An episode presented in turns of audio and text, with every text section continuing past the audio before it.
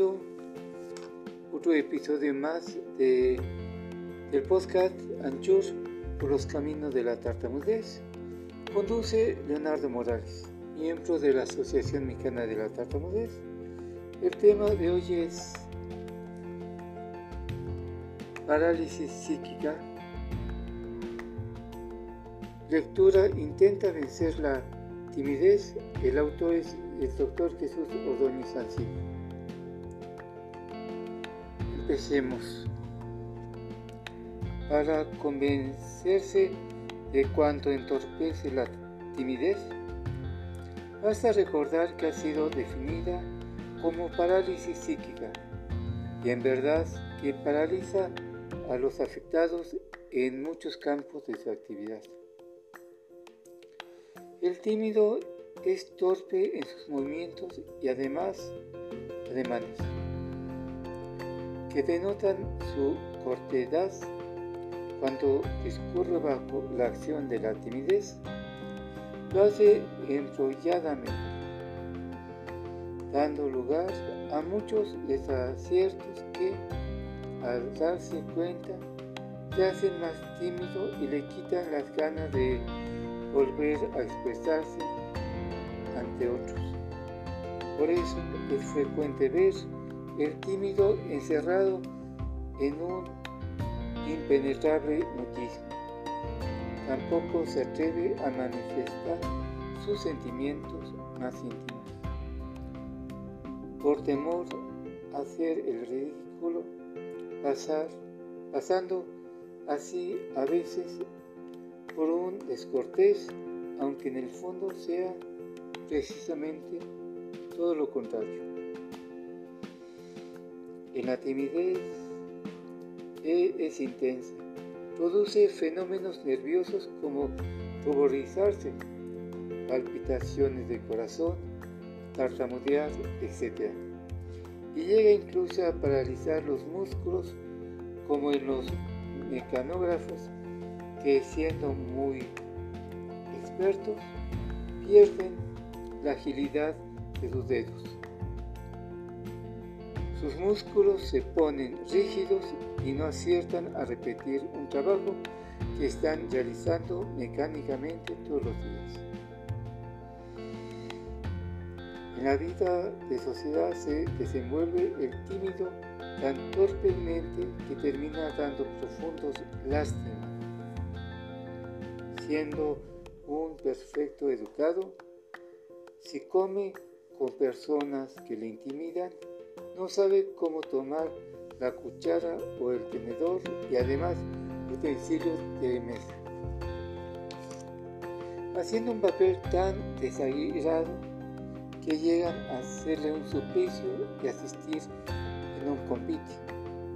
El tímido sale perjudicado hasta en su salud, no atreviéndose a manifestar sus dolencias a sus familiares, cuanto más los médicos y no por escrúpulos de conciencia, ya que sabe muy bien que nada hay de ilícito en buscar salud en el médico, sino por falta de resolución para declarar sus enfermedades. El tímido no sirve para hombre de negocio, Siempre ha sido preciso luchar para abrirse paso en el mundo de los negocios. Pero hoy las dificultades se han centuplicado. El tímido no tiene valor para realizar las múltiples gestiones que los tiempos reclaman. En cualquier puesto que esté situado no rendirá el fruto de sus dificultades, prometen y se resentirá empresa a la que está consagrado. Si es directivo, no se atreverá a sostener su criterio, aunque sabiendas que es el más acertado. El subalterno, si es subalterno, tampoco sabrá hacer valer su competencia, inspirar su confianza atraer clientela y aumentar el prestigio de la casa. El tímido no se atreve a desprenderse de los desaprensivos que, como le conocen bien, le asedian en todas horas buscando su bolsillo. El tímido saldrá siempre perdiendo en sus relaciones con los negocios sin conciencia, que le explotarán en mal, salva, mansalva, así no prosperarán sus intereses, por muy inteligente que sea. Hasta en el seno de la familia sufre el tímido por su manera de ser y hace sufrir a los seres más queridos. Aparece frío y sin cariño, aun que los más allegados, atesorando, de hecho, en el corazón raudales de dulzura. Si es padre de familia, no tiene valor para interponerse a sus hijos, que abusan de su falta de autoridad y se van educando así como si fuesen huérfanos. No tienen en el Padre un guía que les dirija certero en el camino del bien que tanto suelen necesitar. El tímido se da cuenta de su modo de ser, de sus consecuencias, que es el primero en lamentarse, pero que se cree incapaz de remediar. A veces reacciona con arranque de violencia, que más agravan que remedian sus males. Y surgen los conflictos familiares que tantos disgustos suelen acarrear. Pero la familia, en familia, generalmente se manifiesta menos la timidez si fuera de casa extraordinariamente, donde se, se ve cohibido y atado el tímido, aunque indirectamente no queda en familia libre de esas mismas salpicaduras. Fuera se siente inferior y sufre terriblemente. Y dentro de su casa, a veces quiere desquitarse de las humillaciones que padeció, mostrándose autoritario y violento sin motivo, sin necesidad. En un hecho que se repite con alguna frecuencia y no para ahí los efectos de la timidez. No solo en la vida social y familiar sufre el tímido. Llegan hasta los santuarios de la conciencia las desastrosas consecuencias de la timidez se cree muy pequeño.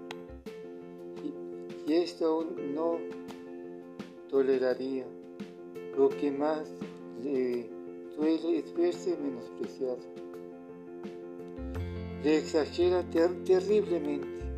Es orgulloso, o mejor, anidoso. Y busca compensaciones a los supuestos menosprecios, exagerando las buenas cualidades que sin duda posee y se recrea contemplando las buenas obras que han realizado y las cualidades laudables de que está revestido. Siente que los demás no lo vean así y querrá manifestarlo, pero teme al ridículo. Alguna vez, por excepción, corre el velo de su pudor y saca al sol sus pensamientos secretos. Momentáneamente parece otro, pero dura poco esta repentina mutación. Cuando cae en cuenta de lo que ha dicho, teme el ridículo que ha podido correr y avergonzado vuelve a replegarse a su habitual ser. En algún caso, la timidez lleva a la misma envidia. No se atreve a manifestar lo bueno que posee y se hace melancólico, retraído, y hasta siente odio para los que él cree superiores. Graves verdaderamente son las consecuencias de la timidez. sufriendo desviaciones, entorpeciendo para envolverse en la vida.